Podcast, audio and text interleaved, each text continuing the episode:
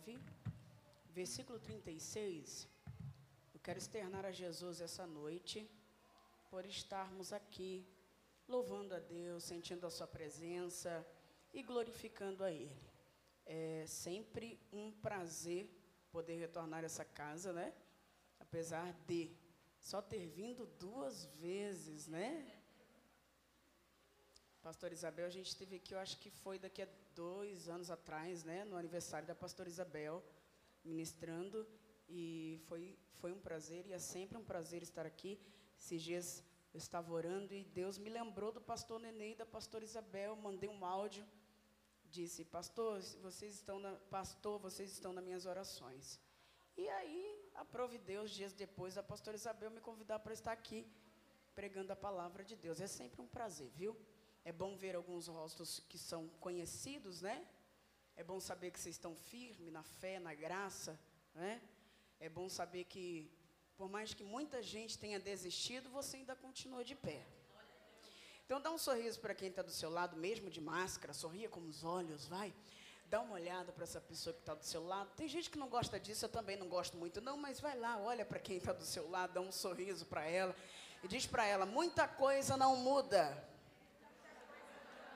Não, gente, está calor, né? Mas não ri é pior. Então vamos lá. Olha para essa pessoa de novo e diz assim: ó, muita coisa não muda.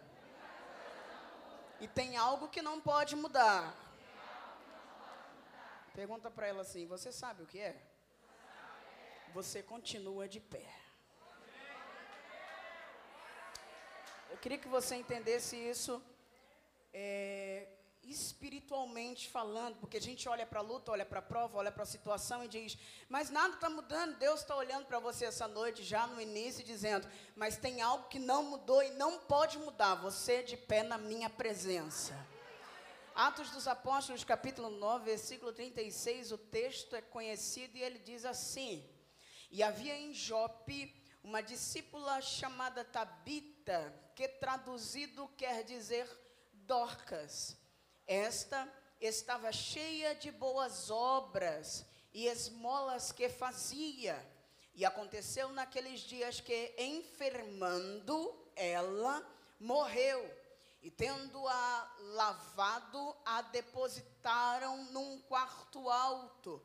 E como Lida era perto de Jope, ouvindo os discípulos que Pedro estava ali, lhe mandaram dois varões rogando-lhe que não se demorasse vir ter conosco.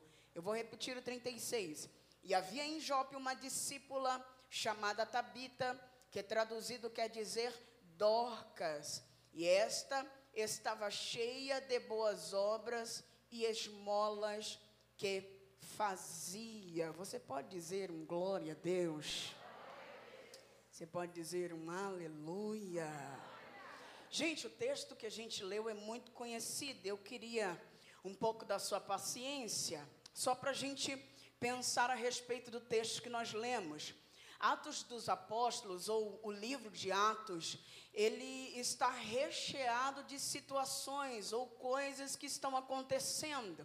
Quando a gente discorre Atos, a gente lembra da igreja primitiva, igreja essa que nasceu no Calvário. Ora, os primeiros momentos da igreja, depois de Cristo haver sido uh, crucificado e haver ressuscitado.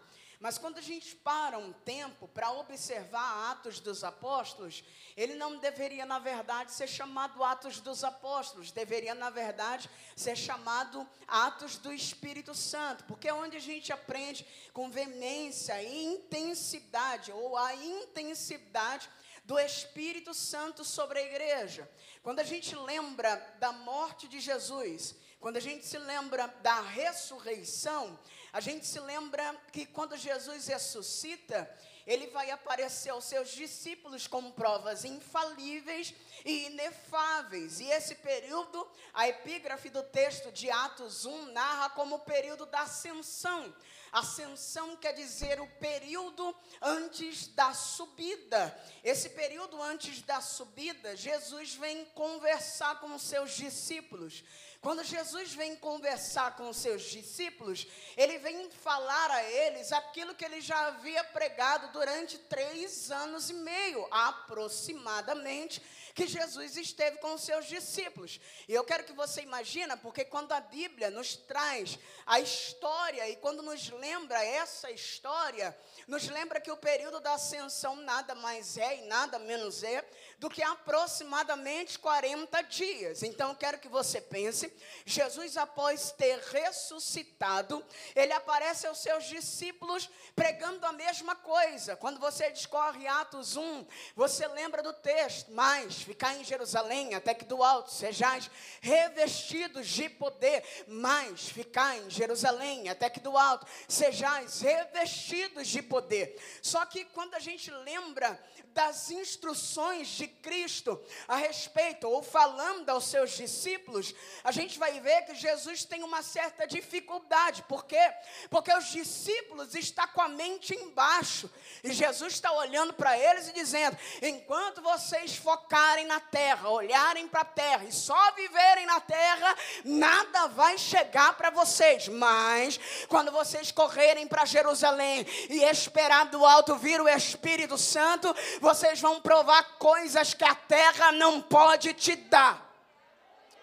Tá bom que você está pensando ainda e eu vou ficar calma porque você vai pensar comigo até eu finalizar essa mensagem. Parece que Jesus estava querendo dizer o que Paulo escreveu à igreja aos Filipos ou aos Filipenses. Ele disse: Eu oro para que vocês amem mais, mas além disso eu oro para que vocês recebam coisas excelentes. O que, que ele estava dizendo? Vocês vão receber coisas que não têm defeitos. E ora, se formos hoje na concessionária e comprarmos, comprarmos uma BMW, você concorda comigo que ela é 0 km? É claro, ela é 0 km. Até aí tudo bem, ela pode valer 100, 2 mil, ou 10, 200 mil, 300 mil. Ok, mas quando ela sai da concessionária, ela perde o valor. E aí ela já não é mais nova. Ou seja, você vai lá na Zara, compra uma roupa e por mais que ela tenha uma durabilidade, depois de anos, ela vai esbotar, ela vai desbotar ela vai envelhecer. E aí Paulo está dizendo: a igreja vai receber coisas excelentes.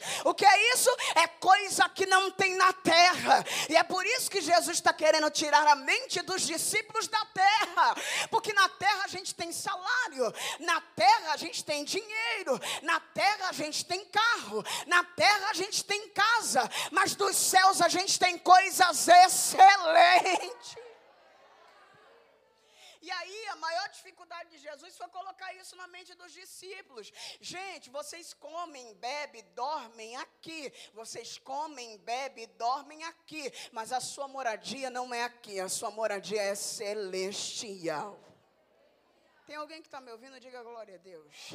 Gente, o texto começa a dizer a nós que Jesus vai pregar isso aos seus discípulos. É claro que você já leu Atos 1 e é claro que você leu Atos 2. O texto vai narrar uma história e, e quando a gente lembra de, do que está acontecendo aqui, você vai ver que os discípulos, depois da morte de Jesus, eles estão amedrontados, obviamente. Eles estão amedrontados porque eles não sabem o que vai acontecer. Mas aqueles que guardaram guardaram a palavra fiel e verdadeira, viram Jesus ressuscitar e aparecer a eles. Jesus apareceu a eles e disse: Vocês têm que receber o poder do Espírito Santo. E parece que a linguagem era diferente. Não tem como você estar tá tentando instruir alguém e parece que você está falando grego, que você dá uma olhada e diz: Minha querida, eu estou falando grego ou você está entendendo o que eu estou falando? É mais ou menos isso que Jesus está tentando alinhar com seus discípulos. Só que o texto de Atos 1 termina com Jesus Jesus subindo aos céus, você já leu o texto, é claro que já. Jesus subindo aos céus, uma nuvem o cobrindo e dois varões descendo. Quando os dois varões descem, eles dão uma olhada para eles e diz: Por que, que vocês estão assustados, ó varões galileus? Esse que subiu aos céus é Jesus. E da mesma forma que ele foi assunto na terra, agora ele vai ser assunto ao céu. Você já leu os Salmos, é claro que já. Levantai, ó portas, as vossas cabeças, para que entre o Rei da glória. Levantai, ó portas, as vossas cabeças, para que entre o Rei da glória. Alguém gritou: Quem é esse, o Rei da glória? Ele é Jesus de Nazaré. Aí os varões dão uma olhada para os discípulos e diz: Ora, ele foi assunto dentre vós, agora ele vai ser assunto aos céus. E a Bíblia diz que eles ficam atônitos, porque quando eles vê os dois varões conversando com eles, que os varões somem, Pedro dá uma olhada para Tiago, Tiago dá uma olhada para João, João dá uma olhada para Pedro e diz: O que, que a gente vai fazer agora? Vamos para a igreja. Fazer o quê? Fazer culto. Mas não tem culto agora, mas a gente vai fazer culto agora. Mas o que, que a gente vai fazer lá? Quem é que vai pregar? Não sei quem é que vai pregar. Quem é que vai cantar? Também não sei quem é que vai cantar. Quem é que vai dar a bênção apostólica? Também não sei quem é que vai dar a bênção apostólica. Quem é que vai dirigir o culto? Também não sei. Mas o que é que a gente vai fazer no templo? A gente vai esperar o Espírito Santo. Eu não sei o que você veio fazer aqui hoje. Mas se você veio buscar o Espírito Santo, leva para tua casa fogo. E se ele está dizendo, leva para tua casa fogo, ele está dizendo, fogo consome, consome. Se consome, cura. Se consome, liberta. Se consome, faz, porque ele é o Espírito Santo da verdade.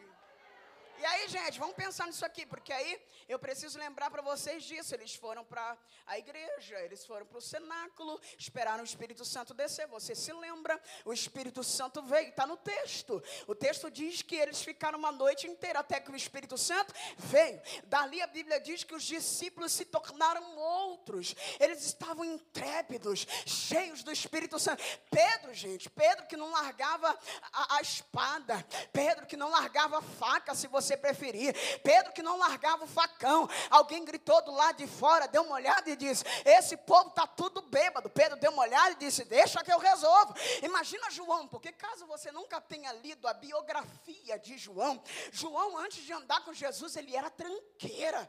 Mas depois de andar com Jesus, ele virou discípulo do amor. Oh, glória, tem gente que não está entendendo o que eu estou dizendo aqui. Ele andou com Jesus e virou discípulo do amor. Aí o texto narra para nós o seguinte: é, uma vez que agora Pedro dá uma olhada e diz: Deixa que eu vou lá resolver. Alguém gritou do lado de fora e disse: Povo, está bêbado. Pedro disse: Deixa que eu resolvo. Imagina é, Pedro olhando para aquilo dizendo: Deixa que eu vou resolver. E Pedro resolvia as coisas como? Cortando a orelha. Vai lá, alguém deve ter olhado e disse: Gente, se Pedro for lá resolver, vai dar dar problema. Obrigado. Se Pedro falar resolver, vai dar problema. Imagina André olhando para João e dizendo: João, você era trinqueira também, mas você, você andou com Jesus, virou discípulo do amor. Fala para Pedro não ir. Aí Pedro dá uma olhada e diz: Mas eu não estou nervoso, não. Eu não quero resolver as coisas na espada. Eu estou cheio do Espírito Santo. Abriram uma porta para Pedro e Pedro começou a pregar a mensagem de Joel. Oh, varões galileus, o que aconteceu aqui? Aqui foi predito por Joel. E acontecerá que quando vocês não rasgarem as vossas vestes, mas rasgarem o vosso coração, derramarei do meu espírito sobre toda a carne. É um pouco condicional. Quando você não vem mascarado e mascarada, que você rasga o teu coração, Jesus não está preocupando com gente, preocupado com gente que rasga as vestes. Porque gente que rasga as vestes pode rasgar em qualquer lugar. Ora na esquina, ora para os outros ver, faz para todo mundo ver. Só que Jesus está dizendo: Eu estou procurando gente que rasga coração. que está olhando para mim e está dizendo: Sabe aquele lugar que eu não deixo nem minha melhor amiga entrar? Pode entrar, vem aqui. Aí Jesus está dizendo: Quando você fizer isso, eu derramarei do meu espírito sobre todos vocês. Até aí tudo bem. A Bíblia diz que é um marco, e é um marco, e a gente precisa falar disso. Aproximadamente 3 mil pessoas creram. A igreja está atônita, está cheia. Você já viu um crente cheio? Ele vem para o culto, ele recebe a palavra. Ele ama tanto Jesus que ele sai do culto falando do culto, falando do que foi pregado, falando do que foi cantado, cantando o que foi cantado, pregando o que foi pregado. Os crentes daquela época estavam tão cheios que a Bíblia diz que aonde eles passavam, eles pregavam Cristo. E a igreja começou a crescer, de tal forma que a igreja que cresce agora vai ser perseguida. Acalenta o teu coração. Estão te perseguindo? Estão? Ninguém persegue quem não faz nada. Ninguém persegue quem não dá fruto. Ninguém persegue quem não faz nada, que não é nada. Mas Sheila, eu nem estou na posição, mas é por isso que estão te perseguindo. Porque se tu entrar na posição, o diabo sabe o estrago que você vai fazer. mas é por isso que Deus te trouxe aqui hoje. Deus te trouxe aqui hoje para te dar vida. E você vai sair daqui aplumada. Olha, aí a gente lembra do texto, e eu gosto disso aqui porque eu gosto de que você lembre e pense comigo. Aí o texto diz que a igreja está atônita, os discípulos estão atônitos. E a Bíblia diz que entra em evidência uma grande perseguição. Narrativa do texto, capítulo 6 de Atos 7, 8 e 9. Só que quando a gente olha para o capítulo 9 de Atos, a epígrafe lá em cima está falando a respeito da conversão de Saulo. Gente, Saulo que era perseguidor da igreja. Capítulo inteiro, basicamente, está se falando de Paulo. Só que o nosso amigo, doutor Lucas, parou um tempinho para escrever a respeito de uma mulher. Por quê?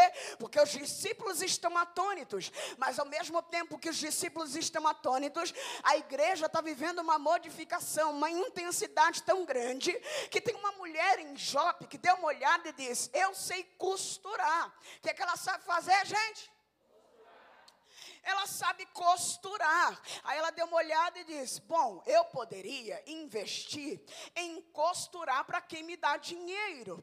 Eu poderia investir em costurar para quem me dá retorno, para a alta classe social. É claro que eu poderia costurar, porque quando a gente traz para os dias de hoje, quem é que não queria a sua moda, ou quem é que não queria a sua roupa desfilando no Fashion, Fashion Week? Quem é que não queria a sua suas costuras sendo reconhecidas. E aí o texto vai dizer para nós: em Jope tem uma discípula cujo nome é Tabita, que traduzido quer dizer Dorcas. Dorcas olhou e disse assim: Eu vou costurar, porque o que eu sei a fazer é o quê?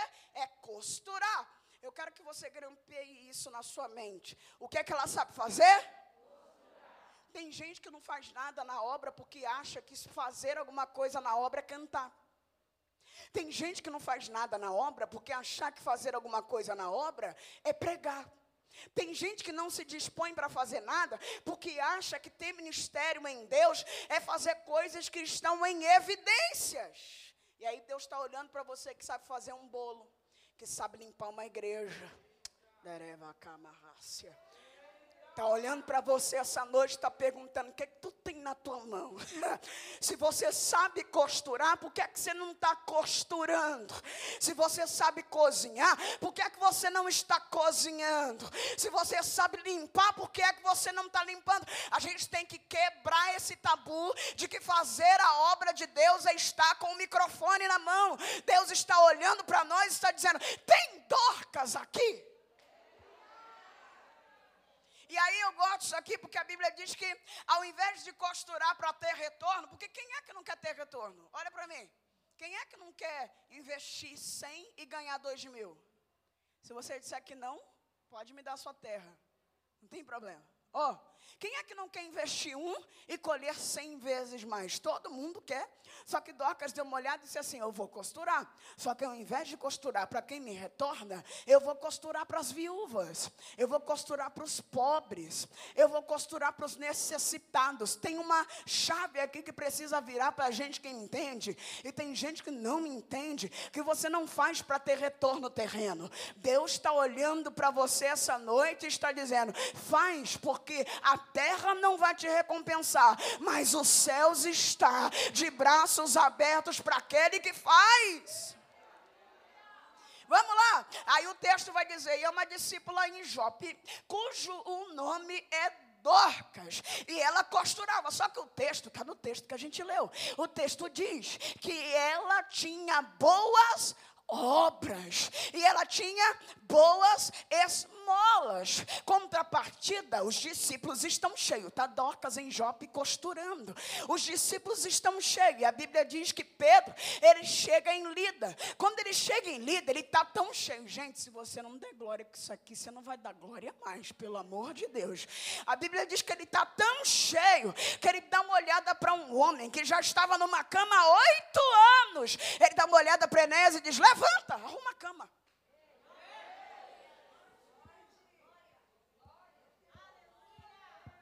Você não está entendendo. Pedro não chegou marchando dizendo, assim te diz. Ele deu uma olhada para nós e você está oito anos, não tem problema. Levanta e arruma a cama. Levanta e arruma a cama.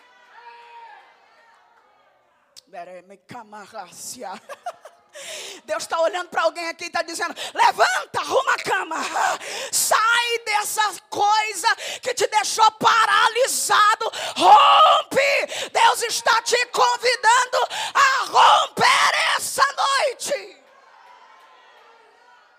É só uma palavra, dessa cama, arruma ela. Deus Gente, isso é sério. Deus está dizendo para a gente aqui: levanta e arruma, não vai deixar bagunçado, não. Porque Deus está dizendo: quando eu chego, eu chego para arrumar. E eu vou usar as tuas mãos para arrumar. Olha Pedro olhando para Enéas e dizendo: levanta e arruma.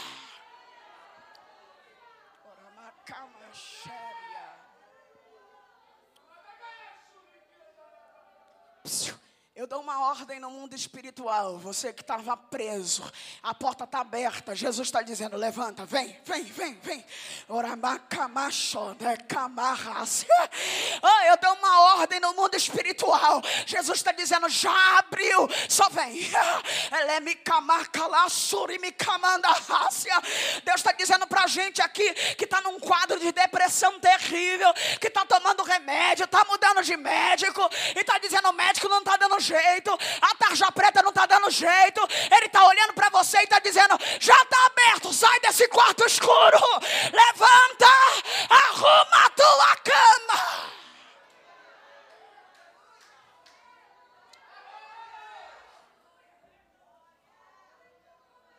tem problema, eu vim para guerrear, não tem problema.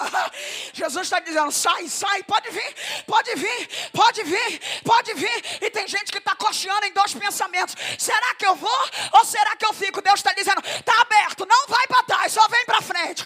Lembra do que o anjo disse para Pedro? Ô oh, Pedro, coloca a tua capa, coloca suas alpacas. Vá para onde tu vai passar? Vai passar onde? Se tem soldado aqui, se a porta está trancada, ele está dizendo: já abriu, só vem já abriu, recamaço.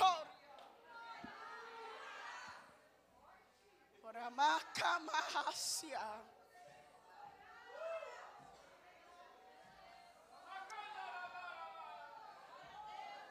Não tem problema, se eu tiver que parar de pregar aqui, eu paro de pregar aqui. Jesus está dizendo: está aberto, vem, vem, vem, vem, vem, vem, vem, vem. Sheila, eu não tenho chave para abrir essa porta. Ele está dizendo: a oração já abriu. É, Tá bom, vamos continuar isso aqui, gente. Vamos lá. Porque aí quando eu lembro desse texto, quando eu lembro disso, ó, o texto vai dizer que Pedro, Pedro, Pedro, Pedro, Pedro, olhou para ele e disse: Levanta, rapaz, sai daí, sai dessa cama. E ouviram falar que Pedro está em Lida. Quando você coloca no seu GPS, você colocar aí agora no Google, e você pesquisar de Lida até Jope, 23 km. 23 km é pertinho. 22 minutos de carro. Marginal Ó, pertinho. Vai andando. Andando é outra coisa. E ouviram falar que Pedro estava em Lida. Mas Dorcas, ela estava lá costurando, costurando, costurando. E ela ficou enferma. E sabe o que, que eu acho fantástico, Ellen, nesse texto? É que ela adoeceu na carne, mas ela não adoeceu nas obras.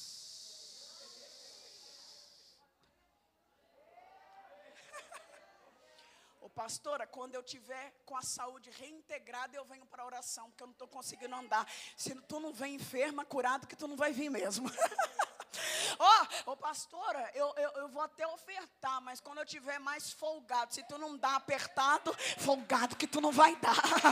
O céu está olhando para nós e está dizendo: será que você não está percebendo que além de adoecer na carne, tu está adoecendo nas obras?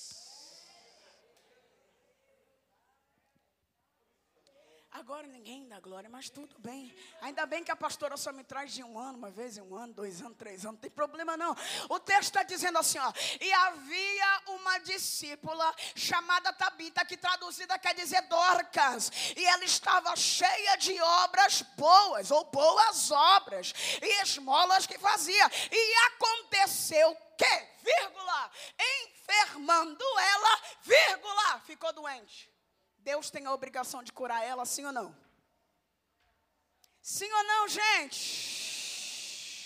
Olha para mim aqui. Você sabe por que, que Deus não tem a obrigação de curar ela? Porque tem gente que acha eu fiz para Deus, Deus tem que fazer para mim que, que te ensinaram? Que evangelho é esse que te ensinaram? Você faz para Deus e Deus não tem que fazer nada para você. Ele faz se Ele quiser. E Ele não vai deixar de ser Deus se você ficar de bico para Ele, de cara feia para Ele. Quando mamãe estava doente, tinha gente que chegava em mim e dizia assim: Ó, ô Sheila, Deus vai curar. Tinha gente que chegava para mim e dizia: Deus vai levar. Aí na segunda era Deus vai curar. Na terça era Deus vai matar. Na quarta era Deus vai curar. Na quinta era Deus vai matar. Eu entrei no quarto e disse: aí, Deus? Deus. Deus olhou para mim e disse: Eu não estou falando na boca de nenhum desses. Deus está olhando para alguém aqui e está dizendo: Para, olha para mim, não ouça os outros, fica com o que eu te disse. E aí o texto diz que ela enfermou, mas o texto não diz. E por enfermar parou de costurar. Agora você, gente, vamos pensar aqui, ó, ó. Você acha que se ela tivesse parado de costurar, o doutor Lucas não ia deixar escrito para nós? Claro que sim. Só que o texto diz assim, ó, e enfermou ela e veio a morrer. Morreu. O que é que faz quando morre? Enterra.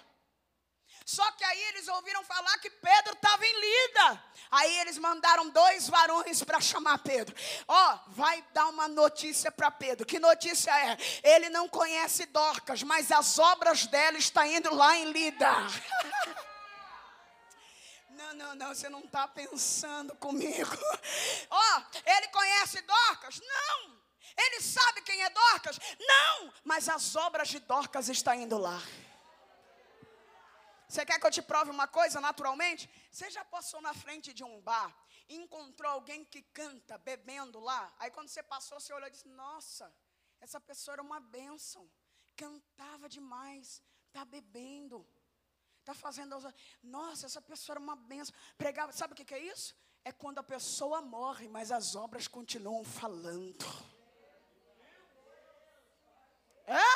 Docas está morta. Pedro conhece ela? Não conhece. Mas as obras dela eram tão boas que as obras dela falavam. Tem gente que até faz, mas tem gente que a gente não quer que faça. Porque tem gente que faz com a mão direita e quer mostrar com a esquerda. É? E isso não é boa obra. Isso é obra doente e você não está percebendo. É? Jesus veio curar as tuas obras aqui hoje. Sai dessa auto-necessidade de mostrar o que você está fazendo. Tem gente que só limpa a igreja se o pastor estiver vendo. Só limpa a igreja se, se, se o líder mandar. Só limpa a igreja se o pastor mandar. Ó, oh, ele só cumprimenta se o pastor estiver vendo. Por quê? Porque ele é movido às ordens terrenas. As obras dela já está doente. Não tem problema não dar glória agora. Mas olha para essa pessoa que está do seu lado e diga assim: ó, no processo com Jesus. Olha, diga, no processo com Jesus, Ele vai fazer as suas obras voltarem a ser saudáveis. Olha aqui, ó. E Docas enfermando morreu.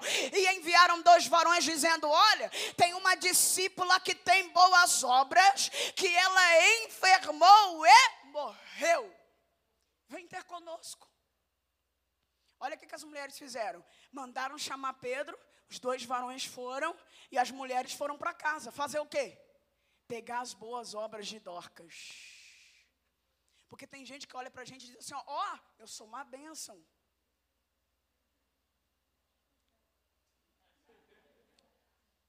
Deus me usa, irmã. Você nunca viu Deus usar. irmã, eu prego. Oi? Não, Deus é com... Amém. Mas cadê? A gente tem muita gente que fala e pouca gente que faz. E quem é não fala, quem é faz. Não é? Aí o texto vai dizer para nós assim, ó. E Pedro, saindo de Lida, veio até Jope. E aí, quando ele chega, a Bíblia diz que Dorcas estava morta, já tinham lavado Dorcas, você entende esse texto aqui? Há uma possibilidade, segundo alguns historiadores, eu não vou defender tese teológica aqui, porque o texto diz que possivelmente levaram ela para um quarto alto, esse quarto alto está dentro do cenáculo, pegaram Dorcas, lavaram ela, possivelmente embalsamaram o corpo dela, para que ela não cheirasse mal, já estava morta, você concorda? Vai cheirar mal alguma hora, não vai? Então tem que lavar, preparar o corpo até que Pedro venha. Quando Pedro chega, as viúvas esperam Pedro dentro do cenáculo, chorando e dizendo: está aqui, ó. Ela está ela está se apresentando. As obras estão apresentando ela. oh, meu Deus. Tem gente que não está conseguindo pegar isso aqui, mas ela está morta, ela não está falando, ela não está se apresentando, mas as obras estão se apresentando. Está aqui, ó, olha a costura dela. Está aqui, ó, ó, olha isso aqui, ó. Tem mil bolos lá na mesa, mas alguém olha e diz, mas falta o bolinho de milho da irmã, não falta? Sabe o que é isso? É você não se apresentar, mas as tuas obras se apresentarem. Para a gente concluir isso aqui. Aí o texto vai dizer assim: ó, e Pedro, e Pedro, entrando no cenáculo, deu uma olhada para as moças e disse: fiquem do lado de fora. Eu gosto desse texto. Vamos lá, gente? Ó. E levantando-se, Pedro foi com eles. Quando chegou, também levaram ele a um quarto alto, e todas as viúvas o rodearam, chorando e mostrando as túnicas e vestes que Dorcas fizera, que estava com elas. Mas Pedro, fazendo sair, pôs-se de joelho e você já leu Lamentações de Jeremias, capítulo 3, versículo 29? Será que eu estou boa da cabeça? Coloca aí no telão, por favor. Põe a tua boca no pó, porque talvez haja esperança. Põe a tua boca no pó, porque talvez haja esperança. Lamentações de Jeremias 3, 29. Põe a tua boca no pó, porque talvez haja esperança. Você lembra? Aí a Bíblia diz que Pedro ajoelhou. Imagina Pedro ajoelhado dizendo assim: ó, ó, Senhor a igreja quer que Dorcas volte. Porque a igreja precisa de Dorcas. Mas Deus, imagina se Pedro fosse um crente doido que tem hoje, que vai orar e fala assim: Deus, eu te ordeno. Oi, fala de novo. Dá-nos um culto, Deus. Fala de não, não entendi esse negócio. Hã? Ó, oh, olha Pedro, Senhor, a igreja quer Dorcas viva. Mas quem manda não é a igreja.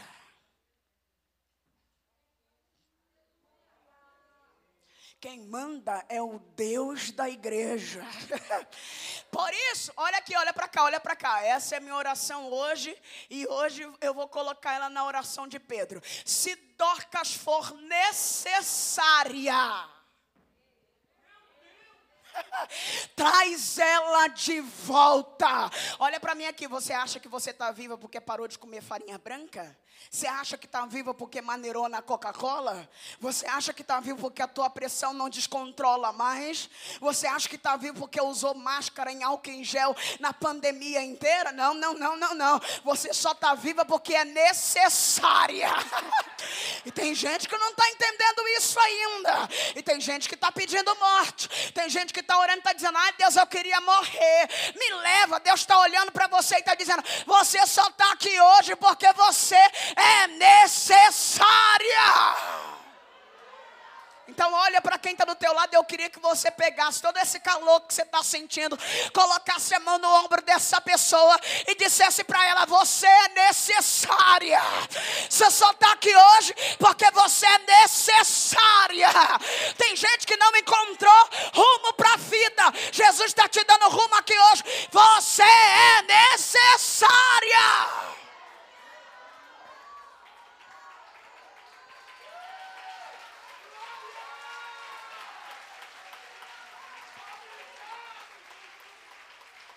Nós não estamos aqui por causa de um erro do percurso, ou porque, ah, eu sou bom demais, eu orei demais. Eu conheço gente que ora demais e que não está entre nós mais, porque Jesus voltou para eles. Jesus olhou e disse: Não é mais necessário, vem para o céu. Agora, se você está aqui e não dá as coisas como você gostaria, mas está viva, está respirando, está saltando, está glorificando a tua casa, está de pé, é porque você é necessária. Pelo amor de Deus, coloque isso na tua mente. Venha alinhar a terra. Jesus está alinhando a tua cabeça aqui hoje. Você é necessária. Você é necessária. Quando você olha para o esposo, olha para o filho, olha para casa, olha para o trabalho e diz: é melhor morrer. Jesus está dizendo: não morreu ainda porque é necessária. É por isso que o diabo não queria que você viesse a esse culto. Porque você ia ouvir que você é necessária.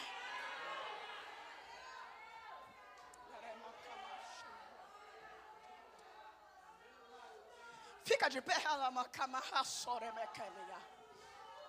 não é vassoura.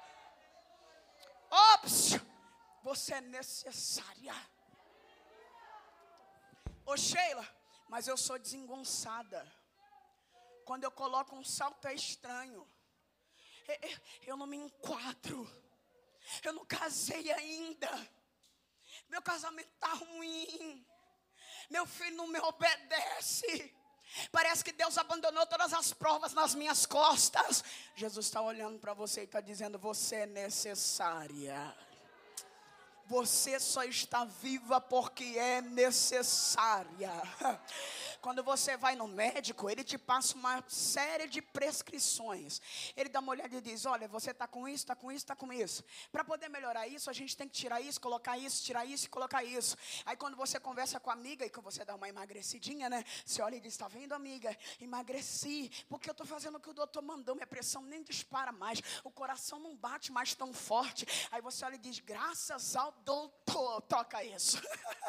você é necessário. Não foi teu cardiologista, não foi, não foi seu gine, não foi nada. Foi Jesus olhando para você e dizendo: ela é necessária. Então eu vou alinhar as coisas para ela continuar aqui. Agora olha para mim aqui. Por que é que você está aqui hoje? Por que, é que você está viva hoje? Gente, isso é sério. Porque depois da pandemia parece que isso se agravou. A gente não sabe para onde que está indo, né? Tem gente que não sabe. Eu não para onde que eu estou indo? Você está indo para o céu. Mas Sheila, eu envelheci no corpo. As obras ainda estão saudáveis. Oh Espírito Santo. Oh Espírito Santo. Oh Espírito Santo. Oh Espírito Santo. Oh Espírito Santo. Oh Espírito Santo. Eu vou te dar um tempo para você assimilar isso aqui. Você é necessária. Olha Pedro de joelhos. Senhor, se ela for necessária, traz ela vida de novo. Posso liberar uma palavra profética? Faz assim com a tua mão. Recebe vida na tua vida. Ora macamakala chore mekamiaha. Dere me camando, oromonda kamenikiaso. Ora macamachende re me camando, oromonda reviasai. Recebe vida na tua vida, né? Me. Tem gente que só está existindo E Jesus está olhando para você e está dizendo: Você é necessária. Recebe vida. Já canta a nossa amiga Shirley Cavalhais, né? Quando alguém perguntar como é que você viveu e como é que você sobreviveu, você vai dizer: Eu sobrevivi adorando, sobrevivi, sobrevivi. Recebe vida, vida, vida, vida, vida, vida. Vida, vida, vida, vida, vida, vida, vida, vida, vida, vida, vida, vida. Porque enquanto eu estou ministrando vida para a sua vida, olha, Jesus está quebrando correntes. Recebe vida, vida, vida, vida, vida, vida, vida, vida. Hoje, quando você chegar na tua casa, que você tocar ou cumprimentar o teu esposo, ou você abraçar o teu filho e colocar mão dele, ele vai receber da vida que tu está recebendo aqui. Ó. Recebe vida, vida, vida, vida, vida, vida, vida, vida, vida. E quando Pedro acabou de orar, levantando-se mais Pedro, ele abriu os olhos. E quando ele abriu os olhos, voltando ele para o corpo, disse: Tabita, levanta-te. E ela abriu os olhos.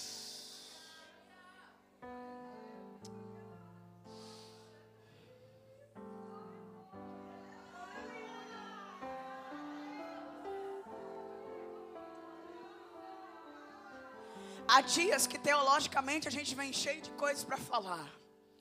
Mas há dias que Deus quer palavra rema no teu coração. Tabita. Psiu, psiu. Você estava morta, não está mais. Abre os olhos. Jesus está abrindo os olhos de mulheres aqui hoje. Sheila, o que, é que você está me dizendo? Jesus está abrindo os teus olhos espirituais hoje. E ao te abrir os olhos, Ele está dizendo: pode se assentar. Você está viva, viva, viva, viva, viva, viva. Olha para mim aqui. Você consegue mexer os pés? Mexe os pés, vai. Ó, faz como se você estivesse caminhando parado no lugar, vai. Caminhando parado no lugar, mexe os pés, mexe os pés. Não, não, não, não, mexe os pés de verdade, vai, mexe os pés.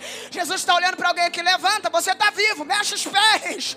Você está sentindo a tua mão, levanta a mão para dar glória. Você está sentindo o coração, Ele está dizendo: Você hoje tem vida. Vamos cantar? Vamos, canta, quero só me arrepiar. Eu não quero. Não quero só me emocionar. Não quero. Não quero só experimentar. Diz isso, vai. Quero mergulhar.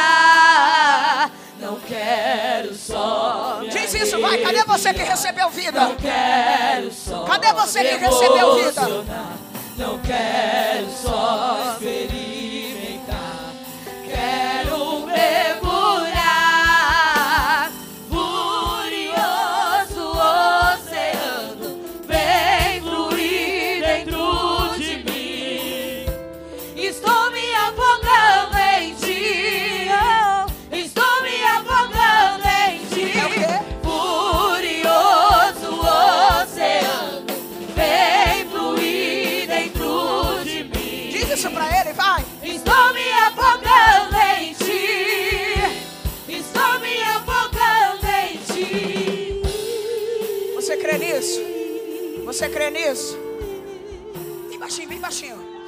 Você que entrou aqui hoje.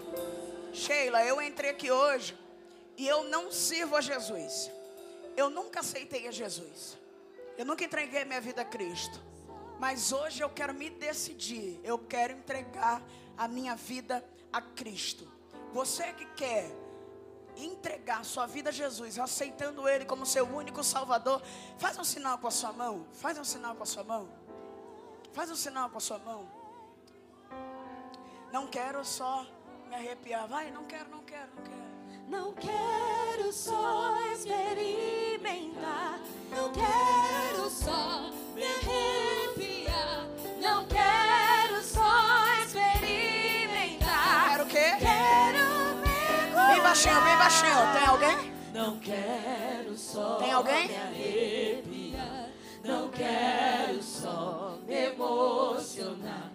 Não quero só experimentar, quero mergulhar. Segura, segura. Todo mundo crente em Jesus? Ô, oh, glória. Que bom que essa palavra é direcionada ao teu coração que já serve a Jesus. Faz assim com a sua mão, faz assim. Faz assim. Você crê? Não quero. Só me arrepiar. Não quero só me emocionar. Não quero. Não quero só. Faz assim com a tua mão, faz, faz, faz. Quero mergulhar. Não quero, não quero, não quero. Não quero só me arrepiar. Assim com a tua mão, para quem não crê. Quero só me emocionar. Não quero. Não quero só experimentar. Não quero. Quero mergulhar. Não quero, de novo, não quero, não quero. Só. Assim com a tua mão, ó, vai.